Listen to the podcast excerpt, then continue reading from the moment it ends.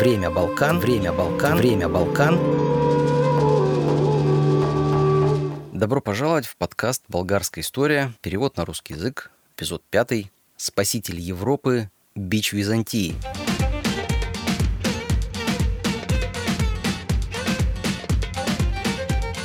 Итак, в начале 8 века молодое болгарское государство на только что отвоеванной у Византии территории э, находилось между молотом и наковальней, то есть э, зажатой между одной из великих империй того времени и огромной опасной великой степью, кишащей разнородными племенами. Однако Болгария смогла пережить то, что, как многократно доказывала история, является одним из самых опасных моментов государственности – переход власти – Тервел, сын Аспаруха, взял власть в свои руки, и это было хорошо. Как и о последних годах правления Аспаруха, мы почти ничего не знаем о первых годах правления Тервела. И дело в том, что в этом вопросе мы сильно зависим от византийских источников, по крайней мере пока, которые писали о болгарах только тогда, когда это их интересовало. То есть о войнах с болгарами.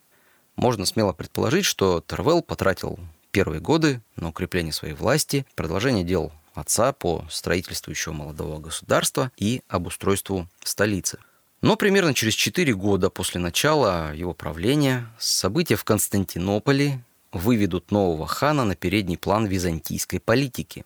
Однако, чтобы понять эти события, необходимо сделать краткое отступление и остановиться на личности Юстиниана II, византийского императора, который и был их причиной.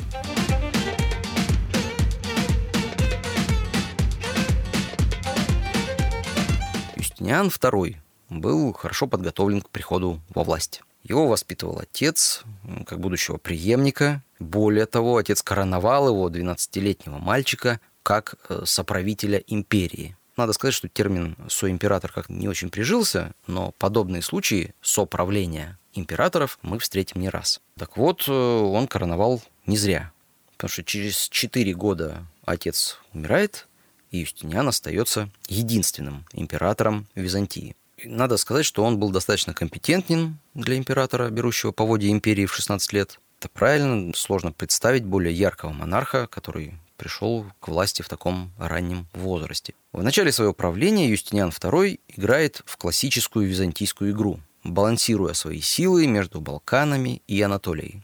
Он защищал границы империи от множества враждебных соседей, тем не менее, эту игру византийцы постепенно проигрывали.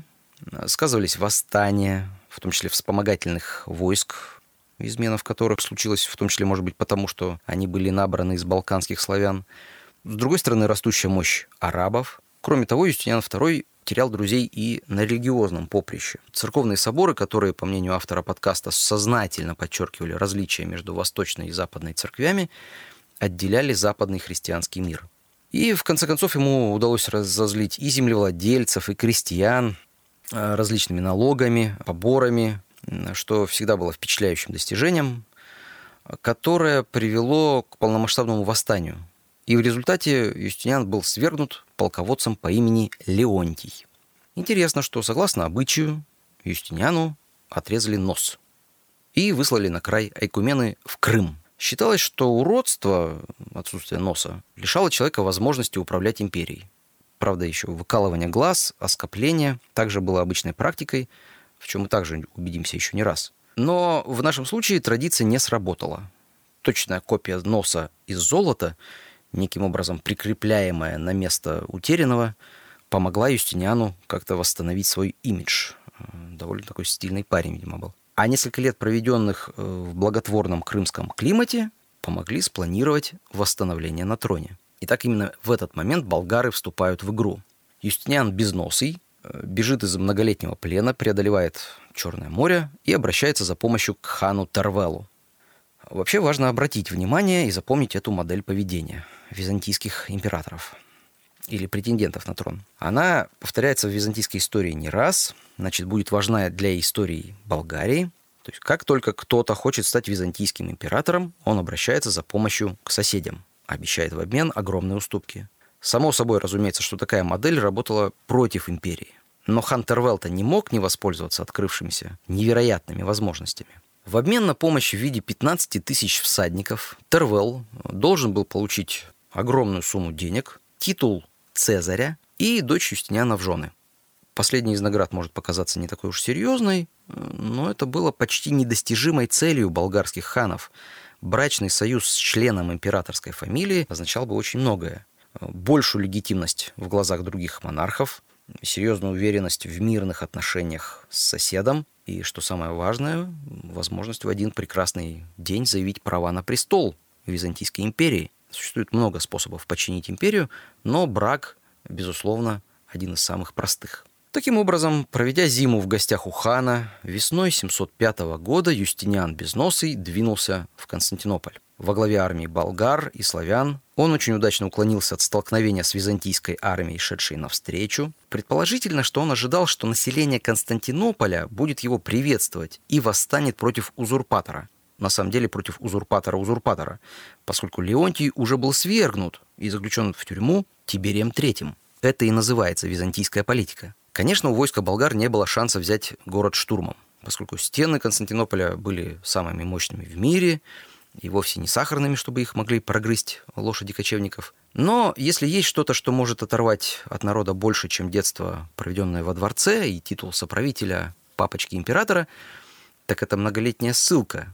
Так или иначе, Юстиниан обманулся в своих ожиданиях, город ему не открыли, напротив, он просидел со своими союзниками под стенами крепости три дня – подвергаясь насмешкам и оскорблениям.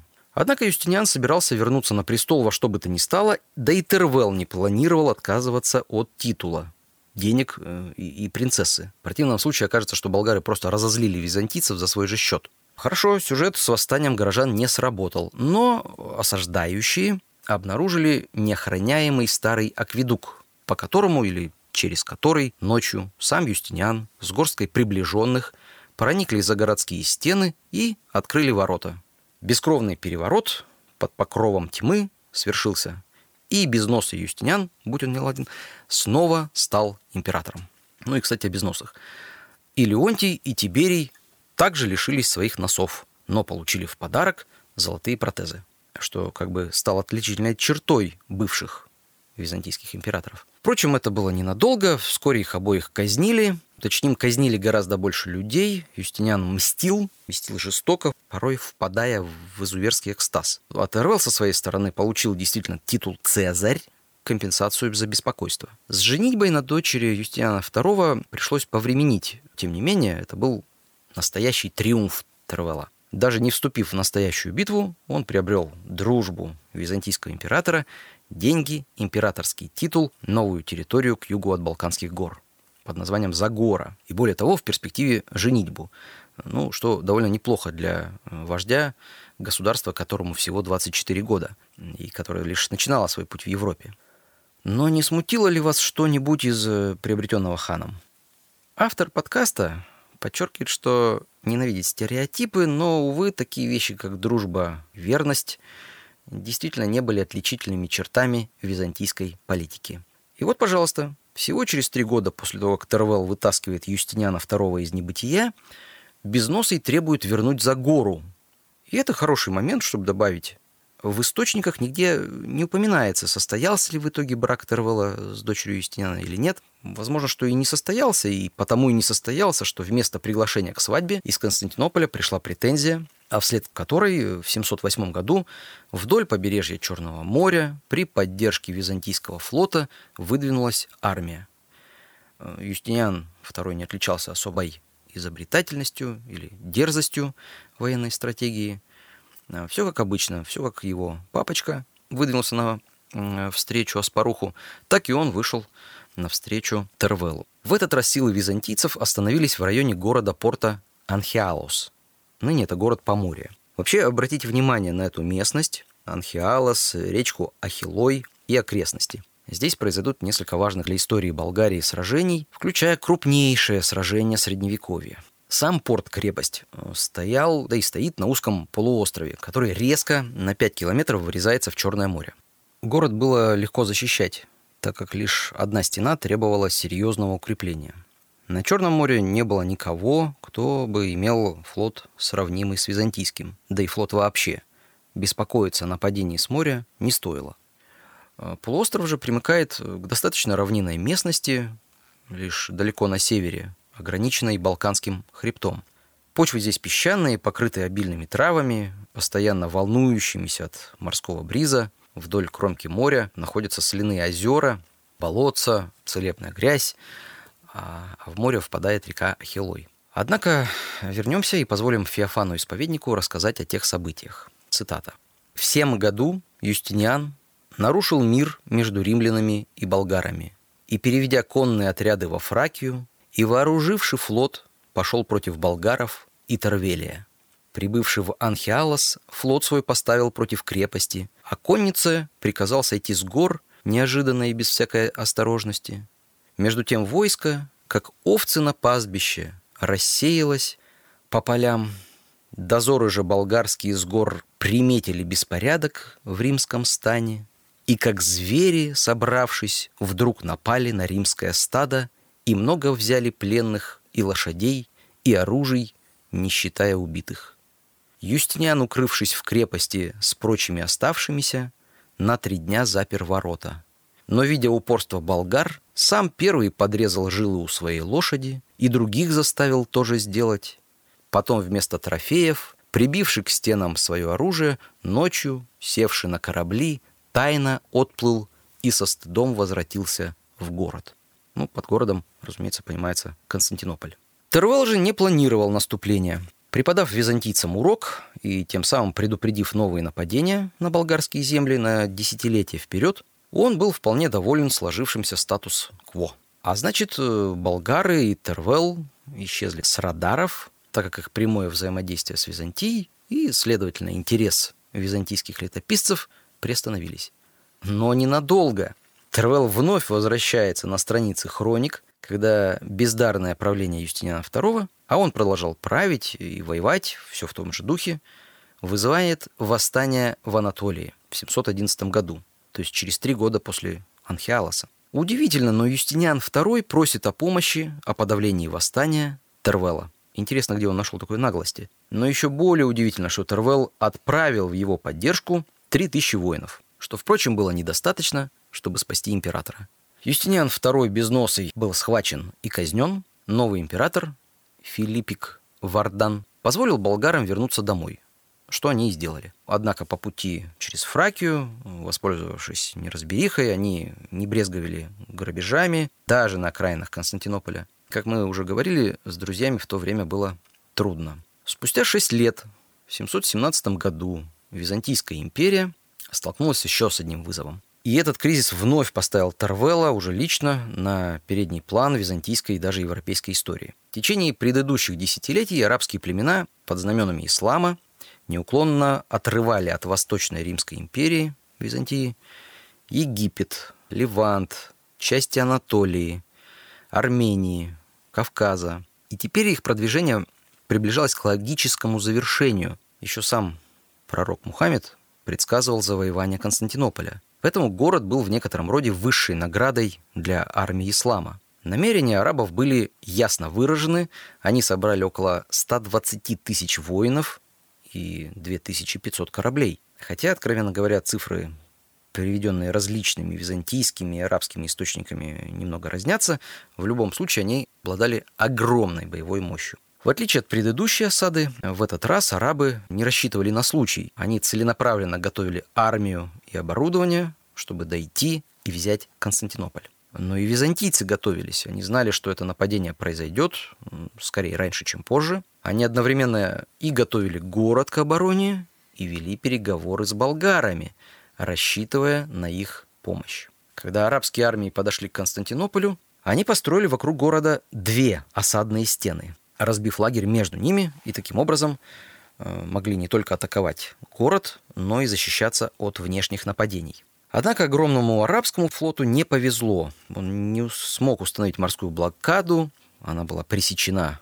греческим огнем, и эта победа византийского флота позволяла сохранять обеспечение города по морю, более или менее. Но вскоре и у сухопутных арабских сил их планы, э, хорошо подготовленные, перестали срабатывать. А после опустошения окрестностей Константинополя огромная армия э, не смогла обеспечить себя пропитанием. А ряд диверсий уничтожили большую часть привезенных запасов, что в сочетании с суровой зимой э, привело к массовому голоду э, и болезням в лагере осаждающих. Весной византийцы еще более упрочили позиции на море. И именно в этот момент Тервел вновь вышел на сцену. В довершение к неудачам на море и последствиям суровой зимы э, на арабов обрушились стрелы болгар, подошедших с севера. И хотя подробности сражения под стенами Константинополя скудны, а источники расходятся во мнениях, э, даже о том, почему именно Тервел напал на арабов и когда, то ли с Византией был договор, то ли арабы как-то забрели на болгарскую территорию и тем разозлили Тервела. Один источник утверждает, что болгары участвовали в этой войне с самого начала. Почти все источники приписывают болгарам великую победу, которая привела к гибели около 22 тысяч арабов. Нападение болгар стало по существу последней каплей, и арабская армия вскоре отступила. Таким образом, Тервел в дополнение к титулу «Цезарь» получил титул «Спаситель Европы». Сейчас существуют противоречивые сведения о времени э, смерти Тервела, но автор склоняется к тому, что он умер э, в 721 году. В этот момент э, он упоминается в византийских хрониках в последний раз. Очередной свергнутый император попросил Тервела помочь вернуть трон. Хан согласился, предоставил помощь, однако как только стало очевидным, что у свергнутого императора нет шансов, Тервел отозвал свою поддержку и выдал всех византийцев, укрывавшихся у него в Плиске, императору действующему. Ну и, вероятно, как раз вот в 721 году Тервел умер. Ему наследовал сын Кормесий, э, правивший Болгарией около двух десятилетий.